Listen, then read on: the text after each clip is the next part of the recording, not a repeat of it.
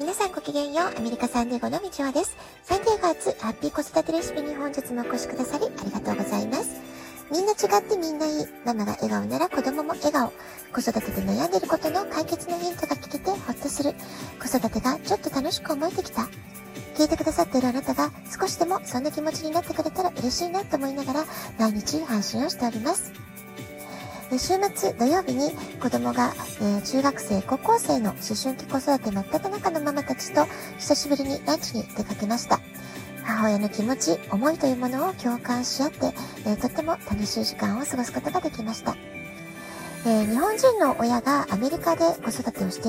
いく時のチャレンジっていうのはいろいろあると思うんですけれども、今日はアメリカでの思春期子育てで私自身が不安に感じたり、心配したりってこと、戸惑ったこと、まあ、そういったことをね、少し話してみようかなと思っています。え、まずですね、息子がハイスクールに入学する3ヶ月前、2017年5月、えー、ちょっとね、ショッキングな事件が起こりました。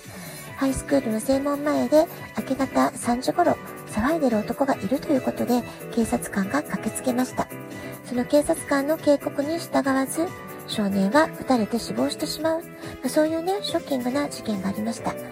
後にこの15歳の少年の計画的な自殺であったということが判明したんです。その1年後も、えー、2018年5月ですね、フロリダのハイスクールで銃乱射事件っていうのが起こりました。で、その後ですね、サンデーゴはもちろんですけれども、全米各地でこの銃乱射事件の余波、えー、学校への襲撃予告といった脅しの行動をする子供たちのね、行動っていうのが本当にいろんなところで発生してしまう。まあ、悪い意味での連鎖が起こってしまうということが起こったんです。サンディエゴでもいろんな学校で似たような、え、襲撃予告という事件が起きました。で、こんな風にアメリカで子育てしていると、銃という言葉が出てきたり、ドラッグって言葉が出てきたり、えー、まだ高校生なのにって思ってしまうんですけれども、日本と随分感覚が違うので、その辺をどんな風に取られればいいのか、随分戸惑いました。心配しすぎてもいけないし、でもちゃんとリスク管理であったり、子供とそういったテーマについてしっかり話し合っておくってことも大事だなって、そういうことをね、いろいろ考えました。で私が住んでいるエリアっていうのは学校区が10点満点で言えば、まあ10点満点ってことなので、つまりとてもいい学校区で不動産価値も高く、まあ、基本的には治安がいい方だと思います。まあ、十数年住んでますけれども、怖いと思う事件はね、えー、身近には遭遇してないし経験していません。もちろん油断は禁物ですけれども、治安が割といい方なんじゃないかなって私は思って暮らしています。まあ、そんな中でハイスクールの正門前で起きた子供が、え銃で撃たれて死亡してしまう、まあ、そういうね、ショッキングな事件は子供たちもそうですけれども、大人たちにとってもかなり大きな精神的ダメージを受けたわけです。事件後、警察も学校関係者もボランティアをしている保護者やコミュニティもこうした悲劇は二度と起こしてはならないってことで子供たちを守る体制を真剣に考え様々な活動をしてきました。ですから、まあ、その活動の成果があって、子供たちはどんな小さなことでも気になること、心配なこと、困っていることは声を上げていいんだよってこと。るいはそういった声を大人は真摯にきちんと受け止めますよ。だからどうか大人を信頼して話してください。まあ、そういうね、メッセージを伝え続けていたんですね。で、それは次第にやはりゆっくりとゆっくりとですけれども、えー、学校の中の雰囲気、キャンパス内の雰囲気が、えー、落ち着いて穏やかになって、えー、お互いを信頼し合って、まあ、そんな関係にね、え雰囲気も変わっていたんじゃないかなっていう気がします。で、実際学校内をとても安全だと感じている。信頼できる大人がいると感じられる。まあそういったね、えー、生徒のアンケート回答は70%以上に上ったっていう結果も聞いております。校長先生はじめ学校関係者の日々の努力によるものじゃないかなっていうふうに思います。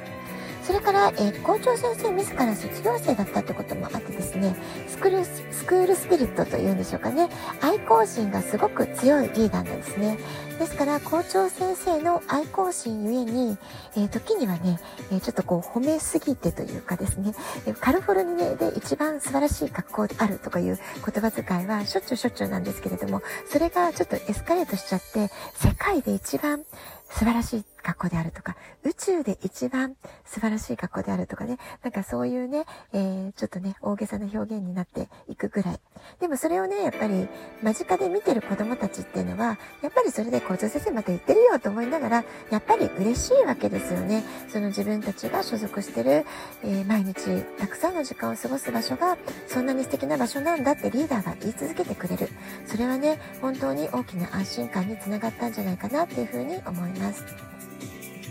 まあ、実際息子を見ていましても、あの、常に学校の、えー、名前とかマークが入ったアスリートのユニフォームとかトレーニングウェアとかをもう毎日毎日着ていっていましたから、えー、このハイスクールの一メンバーであるってことにすごく誇りを持ってるんだな、すごく嬉しくて、すごく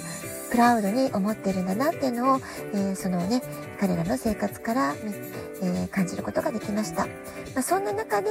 えー、そんな素敵な場所に集っている仲間だからこそ大切にして、助け合いの気持ちを常に持って、えー、困ってる人、悩んでる人がいたら駆けつけて、誰であっても助けるよ。まあ、そういうね、行動ができるようになったっていうのは、やはりこんな素敵なリーダーがいる。いつもパワフルでポジティブなメッセージを発信し続けてくれるリーダーがいるハイスクールに通えた、えー、そのおかげかなっていうふうに感じています。で、実際息子は大学生活を終えた後でまだね、入ってもいないんですけれどもね、まだ高校生なんですけれども、いつか自分が大人になった時、このハイスクールのスポーツのコーチとして戻ってこれたらいいなとか、えー、なんかコミュニティのサポートでもいいから何か子供たちの、えー、コーチとか、えー、カウンセリングとか何か自分ができる力でスキルで、え恩返しがしたいなっていうそういう思いをねまだ卒業する前の今の段階からずっとね温めてる気持ちがあるようなんです。ですね、まあ、こんな風に自分が受けた恩恵をまた次の世代に渡していきたいというペイフォワードの精神。それがね、え身についたこと。それからえ世代を超えて脈々と受けずっと長い時間かけて受け継がれているってことは、えとても素敵なことなんじゃないかなっていうふうに思います。2017年、2018年は本当にいろいろな大変なことが起こった年だったんですけれども、2018年の後半から2019年は特に大きな事件もなくとっても平和で、えその間はね、うちの息子を見ていても、え全てやりたいことに取り組めた、え楽しみ尽くした、えー、勉強も頑張ったけれども、部活も頑張った、遊びも頑張った、ボランティアも頑張った。まあ、そんな中でたくさんの友達とのネットワーク、つながりが広がって、えー、本当に楽しい時間を過ごせた、えー、時期じゃなかったかなっていうふうに振り返ると思います。でちょうどその頃ですね、息子が友達とカリフォルニア州のナンバーワンを決める女子バレーボール部の応援に駆けつけたってことがありました。なんかね、LA の方までかなり遠いところだったんですけれども、えー、友達のお母さんに運転してってもらって、えー、出かけていったことがあったんですね。その時の写真には、校長先生も生徒たちに囲まれて、誰より楽しそうに、誰より嬉しそうに応援している、そんな姿がありました。上から押さえつけるのではなくて、多感な高校生たちと同じ目線で、時に教師として、そして時に高校生の娘を持つ一人の父親として、生徒たちに寄り添い続けて、いつもパワフルな言葉を発信し続けてくださったこと、本当にね、ありがたかったなっていうふうに思っています。そしてね、こんなハイスクールの4年間を私は、まあ、見守る形で、えー、いたっていうだけですけれども、まあ、様々な事件があって、親としてもすごく心配したり、学校に行かせること自体大丈夫かしらってね、心配になったり、えー、まあ、そういったことも多々あったんですけれども、まあ、こうした苦しい時、辛い時を乗り越えて、えー、まあ、それをね、乗り越えるために、いつも心に太陽を、そういうね、えー、自分の中にいつも太陽をを輝かせていく、まあ、そういう意識がとても大切だなってことも学びました。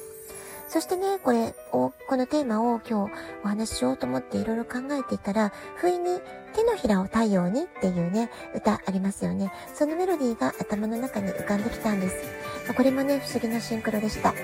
えこの歌は私にとってはとっても思い出がある歌で、日本語補習校で小学校2年生を教えてた時、もう本当にね、たくさんたくさん子供たちと一緒によく歌っていた歌なんですね。で、ご存知の通りこの歌はアンパンマンの作者、柳瀬隆さんの作詞による歌なんですけれども、この歌が生まれた背景を柳瀬さんはこんな風に振り返っています。遠征的な気分になって追い込まれていた時のことです。暗いところで自分の手を懐中電灯で冷たい手を温めながら仕事をしていた時に、ふと手を見ると真っ赤な血が見える。自分は生きているんだという再発見と、その喜びを謳歌して頑張らなくっちゃと自分を励ますためにこの歌を作りました。まあ、こんな風にね、おっしゃっておられます。苦しい時だからこそ心に太陽を、唇に歌を。まあ、こうした気持ちを忘れずに子供たちに愛情あふれる言葉やメッセージを与え続ける。まあ、そういったことがね、特に思春期子育てにおいて、えー、とても大切なことなんじゃないかなっていうふうに思います。ラジオトークアプリインストールしておくとスマホからいつでも簡単に聞くことができます。皆さんからのお便りをお待ちしております。では、今日はこの辺で今日も素敵なお時間をお過ごしください。ごきげんよう、みちおでした。さようなら。